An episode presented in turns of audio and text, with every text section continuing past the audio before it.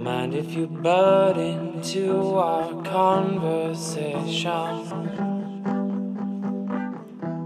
I'm simply explaining they're cool and I'm with them. We're rolling together, checking the scene and weather. We're rolling and witness to the state of leisure, floating like a feather without the time to measure,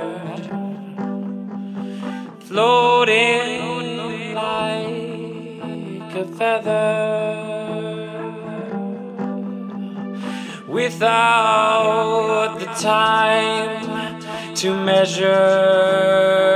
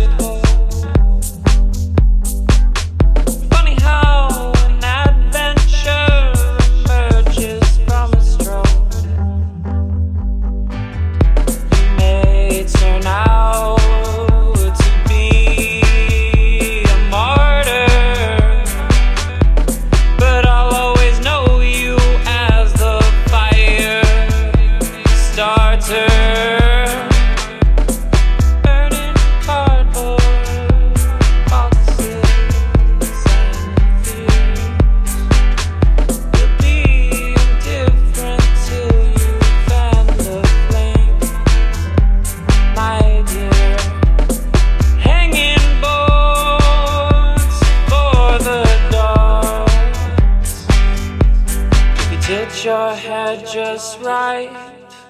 It's a work of art.